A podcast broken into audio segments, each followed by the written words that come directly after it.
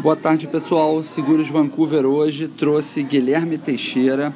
É, o Guilherme Teixeira ele trabalha na Easy Financial, é uma empresa de é, empréstimo pessoal e reconstrução de crédito.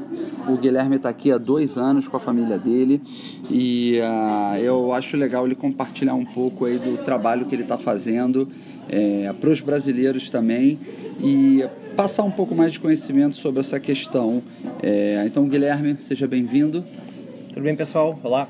É, você pode fazer uma breve introdução aí antes de eu começar a fazer algumas Então vamos lá, gente. Uh, primeiro, Luiz, obrigado pelo convite. Segundo, uh, eu estou aqui no Canadá, então, como ele falou, há cerca de dois anos. No Brasil, trabalhei por alguns anos, quase dez anos, no mercado financeiro, em bancos lá.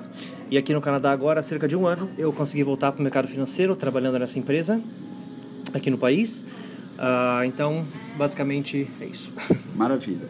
Então, a primeira pergunta que eu vou fazer para você é como é que você compara o sistema de crédito no Brasil com o sistema de crédito no Canadá? Eu sei que tem diferenças e basicamente é o inverso, se eu não estou é, enganado. Então, como é, como é que funciona isso? Eu diria que o sistema de crédito aqui do Canadá, ele é mais realista, mais detalhado, ele é mais, mais profundo, digamos, que o brasileiro. No sentido de que até uma coisa simples, como por exemplo, pagar uma conta fora da data, vai afetar o seu crédito aqui vai ficar sempre constando no seu credit report, que é o documento gerado pelas empresas de crédito, pelos dois birôs de crédito aqui do, uh, do país. Uh, não necessariamente vai impedir você de comprar serviços, mas vai constar e dependendo de quão exigente a instituição financeira for, eles podem usar aquilo como argumento para não liberar algum serviço para a pessoa. Então, mesmo coisas simples como esquecer de pagar uma conta numa data, por exemplo, pode afetar o seu, seu credit report, aqui o seu credit score. Legal. É, o que, que eu devo fazer assim que eu chegar no Canadá para construir um histórico de crédito positivo, para ter realmente, é, para não ter nenhum problema. Okay. Como é que você sugere? Então vamos lá, para novos, novos, novos chegados, digamos assim, né, para recém-chegados aqui no país, a primeira e mais básica ferramenta para construir crédito, o bom e velho cartão de crédito. Normalmente quando você chegar aqui, o banco vai te dar um cartão de crédito salvo, salvo exceções de mil dólares de limite, a maioria vai te dar um cartão de crédito de mil dólares, especialmente se for estudante. E você, com esse cartão, ele é a principal e melhor ferramenta para você construir um crédito positivo, na verdade, desde que você pague a fatura integral. A fatura chegou, paga a fatura integral. Isso é bem importante. Tem muitas lendas da pessoa dizendo que você tem que comprar carro, tem que fazer empréstimo, algo assim, para você construir o crédito aqui. Uh, eu discordo de quem diz isso, por uma razão muito simples. Uh, como eu trabalho com isso, eu vejo isso no dia a dia. Eu tenho pessoas com, credit, com credit report, credit score super positivo e nunca teve nada aqui, só cartão de crédito, mas sempre pagou em dia e pagou a fatura cheia. Então, isso é uma forma assim, super simples e bem, bem eficaz, na minha percepção, de você construir um histórico positivo. Uh, essa coisa, poxa, eu vou chegar, vou comprar um carro. Posso? Pode. Vai ajudar? Se você pagar em dia, vai. Uh, preciso fazer isso para ter um crédito bom? Não, não precisa. Então, assim, tem formas mais simples, né, de você ter um crédito positivo. Então, assim, pague as contas na data, pague as contas integrais e, especialmente o cartão de crédito, pague a fatura cheia. Chegou a fatura, paga. Pronto. Fazendo isso, você vai ter um score aí provavelmente de pelo menos uns 750, 800 pontos, que é bem positivo, sendo que o máximo que é 900. Maravilha. Então, tenha isso como referência. É, ainda dentro dessa pergunta, como é que você vê pagamento de conta em débito? Por quê? É, porque no seguro, como eu trabalho com seguro, as seguradoras elas já acabam te dando opções de você pagar crédito ou débito mas muitas vezes o débito ele pode, se você não tiver o dinheiro lá na conta, pode voltar o pagamento e a seguradora, inclusive até cancelar o teu seguro e isso te prejudicar no banco. Como é que você vê o pagamento de conta em débito? Boa pergunta. Então assim, uh, para crédito, o fato de você ter a conta em débito ou não, não vai diretamente influenciar seu crédito, mas assim como você falou, assim como nos seguros, se você tem um compromisso em débito e esse compromisso não ser cumprido, ou seja, a empresa tentou cobrar na sua conta aquele, aquele compromisso, né? E porque você esqueceu, por qualquer razão, não funcionou, sim, isso é ruim. Isso reporta né, no, que eles no que nós chamamos aqui de NSF, or Non-Sufficient Funds. Tá? Quando você tem o Non-Sufficient Funds, a empresa que está cobrando vai te cobrar uma multa na faixa de 50 dólares na média e o banco também vai te cobrar uma multa na faixa de 45 até 48 dólares normalmente, tá? Normalmente. Uh, isso é bem negativo para crédito, tanto no mercado quanto na instituição.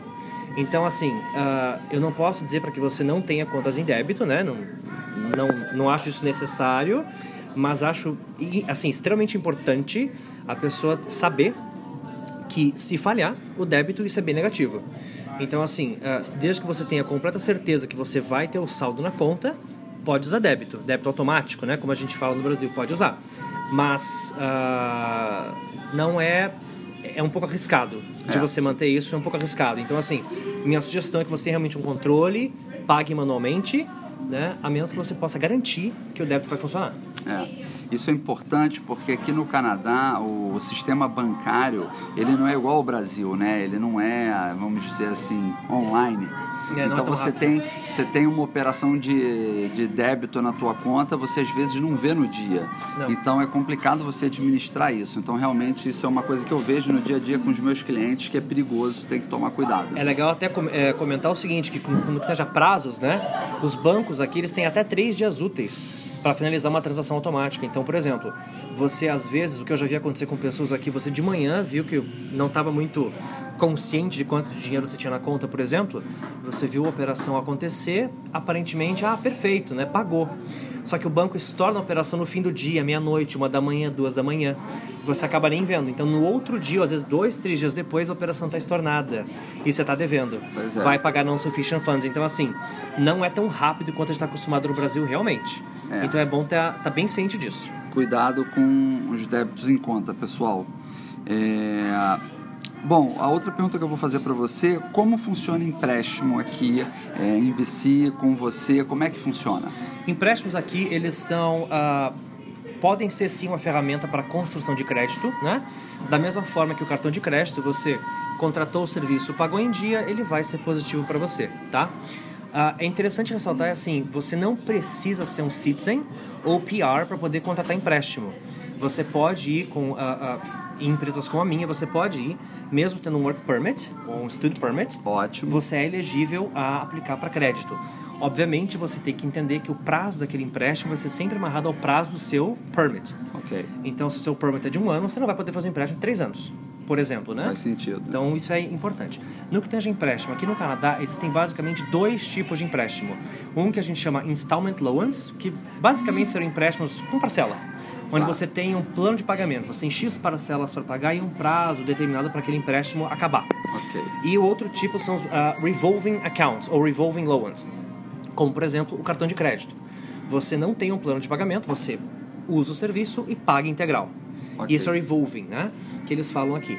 Uh, os dois podem ser positivos para ajudar a construir um crédito, contanto que você pague integralmente o documento, né? o compromisso, seja ele qual for. Uh, no Canadá tem, é, assim, nós temos basicamente aí três tipos de empresa de, do mercado financeiro. Primeiro são os grandes bancos que vão te oferecer as menores taxas do mercado, super competitivas, super boas, porém são muito mais exigentes. Uma, uma das razões que o sistema financeiro aqui é forte é porque eles não toleram risco. Então, o que isso quer dizer? Se você não for realmente muito bom para o banco, o banco não vai te emprestar. Eu não estou falando de cartão de crédito, eu estou falando de empréstimo financiar um, ca um carro, uma casa ou mesmo pegar um empréstimo pessoal. Você tem que ser. O que, que é, o que, que é ser muito bom para o banco? Não ter risco e ter um score de no mínimo 650 a 700 pontos. Ok, 650 tá? 700 pontos. E assim, mundo ideal é disso para cima, para você ser interessante para os bancos, tá? Normalmente, com menos de 650 bancos, uh, pontos, nenhum banco opera para empréstimo normalmente, tá? Okay. Financiamento de carro você talvez consiga contratar por uma financeira, mas pelo banco é menos provável. Os bancos são muito intolerantes a risco aqui. Então vamos lá, voltando. Então três tipos de empresas: os grandes bancos são mais exigentes e mais baratos. Se você não é elegível aos bancos, tem empresas como a minha, de empréstimo pessoal. Okay. Nós tomamos mais risco, mais crédito, é, mais risco que os bancos. A gente oferece dinheiro também, com limitações e os juros muito mais altos que os juros dos bancos. Mais barato que os juros do Brasil, para dar, um, né, dar uma referência, uma mas mais caro que os bancos aqui, sem dúvida nenhuma. E se a pessoa, mesmo para empresas como a minha, né, não está elegível a operar, existe um outro nível ainda que são os payday loans. São, é, eles chamam de payday loans, quer dizer, você pega hoje para pagar no dia do seu pagamento. Entendi. Tá? Payday loans são valores pequenos, 200, 400, 600 dólares, equivalente ao seu paycheck. Eles não checam crédito para te emprestar dinheiro e são 300, os juros é 300, 400% ao ano. Uou! Então, assim, payday loans, eles são péssimos para o seu score de crédito, ok? Tem que ser alguma coisa São muito bem urgente. ruins. Tem que ser muito desespero para você pegar um payday loan. Evite. Minha sugestão é evite. Eles são negativos para o seu score de crédito, para o seu credit report. Se você pega um payday loan e depois vai no banco, o banco vai ver que você tomou crédito com eles e pode achar aquilo ruim. Não, né? Dependendo do banco, eles podem não querer te emprestar, por mais que você tenha pego o dinheiro e pago. Entendi. Mas eles podem não querer operar Isso com fica você. reportado? Fica... Sempre. Entendi. Para todo sempre, tá? Isso, essa informação não vai sair de lá. Ah, do Credit Report, quero dizer, né? Então, basicamente, três níveis de empresas para mercado financeiro: os bancos, empresas como a minha, de crédito pessoal, e depois as empresas de payday loans, né? Que eu sugiro sejam evitados. São caros e não ajudam o seu crédito, atrapalham o seu crédito. Excelente. Você tem alguma dica para quem está no Brasil? Não sei se se aplica, mas alguma dica para a pessoa se preparar para quando chegar aqui estar bem mais assim é, informada com relação a isso? Não sei, por exemplo. Tenho, ouvi esse podcast. Então, assim, trazer dinheiro é uma coisa que vai te ajudar? Vai. Naturalmente, porque né, você tendo mais recursos, a tua vida vai ser mais fácil. Mas o que tange a crédito, a diferença que ter dinheiro ou não vai te fazer é a seguinte: você pode contratar o cartão de crédito aqui com depósito. Então, por exemplo, se você é um recém-chegado, você não tem score ainda, então vão te dar no máximo uns mil dólares ah, de limite de cartão de crédito. Puxa, mas eu quero muito um cartão com 2, 3, 5, 10, 20 mil dólares de limite. Ok, os grandes bancos até podem te dar isso, mas vão pedir que você deposite esse dinheiro Entendi. e deixe guardado, vai ter uma conta, o dinheiro vai ficar preso, você não vai ter acesso ao fundo até que você quite a dívida do cartão. Interessante. Então, vamos supor, eu trouxe lá 5 mil dólares e quero um cartão de 5 mil dólares. Você vai guardar esses 5 mil dólares vinculado ao seu cartão de crédito e vai ter um cartão de 5 mil de limite. que torna a tua vida bem mais fácil, né? Sim. Eu, pessoalmente, eu acho que o cartão de crédito, ele ajuda muito, desde que você use com, com inteligência, Sabedoria. né? Com- sendo é, sábio. Sábio, é. Ele vai te ajudar muito a pagar as contas, você pode botar todas as contas para serem pagas no teu cartão de crédito, você não vai mais se preocupar se, se vai voltar ou não, desde Concordo. que estejam dentro do teu limite do cartão. É, e é muito interessante isso, porque o, o brasileiro normalmente, pelo que eu vejo, ele deixa o dinheiro no Brasil, pelo menos por um tempo, vai fazendo essa administração dos rendimentos e passando É. é, aqui para o Canadá via TransferWise ou outra ferramenta. ferramentas, É, mas talvez seja interessante uma parte desse dinheiro você trazer para cá, para que você possa ter esse, como se fosse um calção né, no É, é, banco. é, é, é. Pra- Pode pra- chamar de calção, porque, É. na- assim, em jargão brasileiro é isso mesmo. É. Português, em português é isso mesmo. Para você ter um depósito de segurança, alguma coisa do É. tipo no banco, e que você possa ter um que, que sustente né, é, você ter um, cartão de crédito. Interessante. Isso é legal. Aqui, Ah, um detalhe que eu queria citar, não te interrompendo, desculpa, que eu queria citar é o seguinte. ah, tal- algumas pessoas talvez não saibam disso, mas assim, no Canadá, a exemplo da América do Norte, e pelo conhecimento que eu tenho, acho que a Europa é a mesma coisa, ah, você pode ter seu cartão de crédito com limite maravilhoso, isso é ótimo, mas aqui não existe parcelamento no cartão de crédito. Então, assim, vou comprar um item de valor mais expressivo, por exemplo, sei lá, um item qualquer que vai me custar aí 2 mil dólares, tá?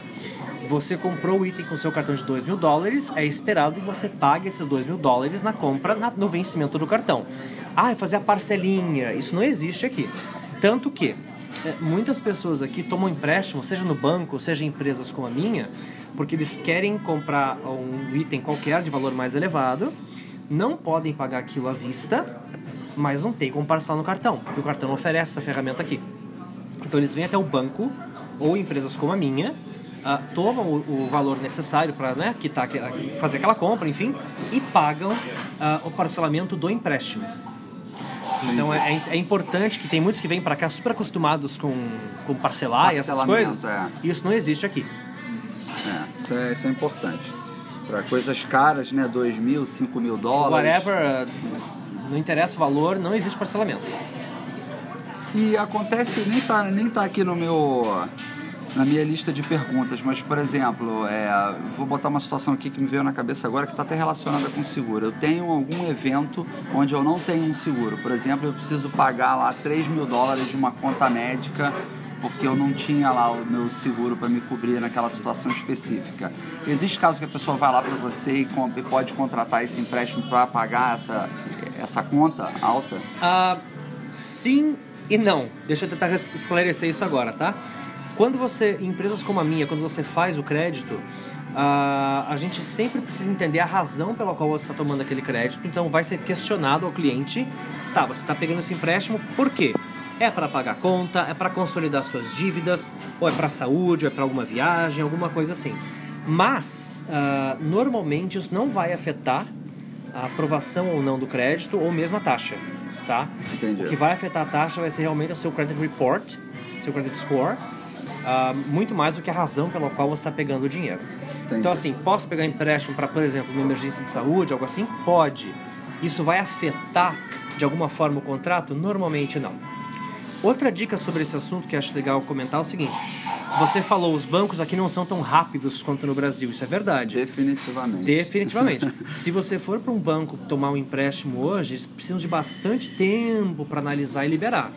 Dependendo do banco, duas, três semanas. Nossa Senhora. É, tem banco que faz em uma semana, mas enfim, a questão é: demora para que a instituição uh, faça todo aquele screening da tua vida financeira e diga sim ou não para aquela linha de crédito. Uh, empresas como a minha fazem super rápido. Meia hora, uma hora e meia, duas horas, enfim, dependendo, tá na mão. Praticamente. Praticamente online, digamos. Hora, é. É. Então, assim, uh, isso é um outro fator que a pessoa tem que ter na, né, consciente. Se você vai depender do seu banco para algum processo de crédito, você tem que ser planejado. Você Eles tem que planejar vão... o problema, né? Planejar, é, é, até planejar o problema, porque... porque se você depender deles para alguma coisa emergencial, não existe.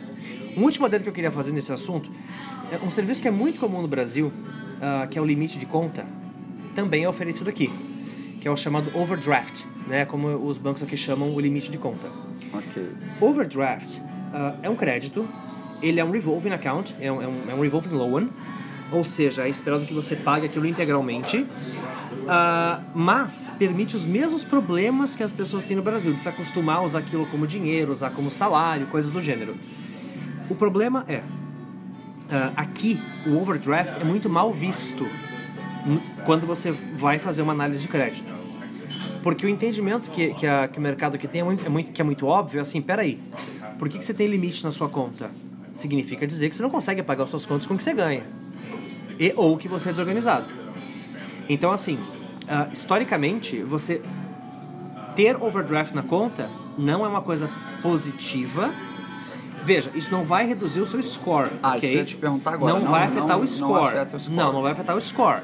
Mas vai afetar a opinião do analista de crédito quando ele for analisar sua vida financeira. Entendi. Então, assim, ter o overdraft não é positivo, né? Assim, no longo para longo prazo. E se você usa o overdraft, pior ainda.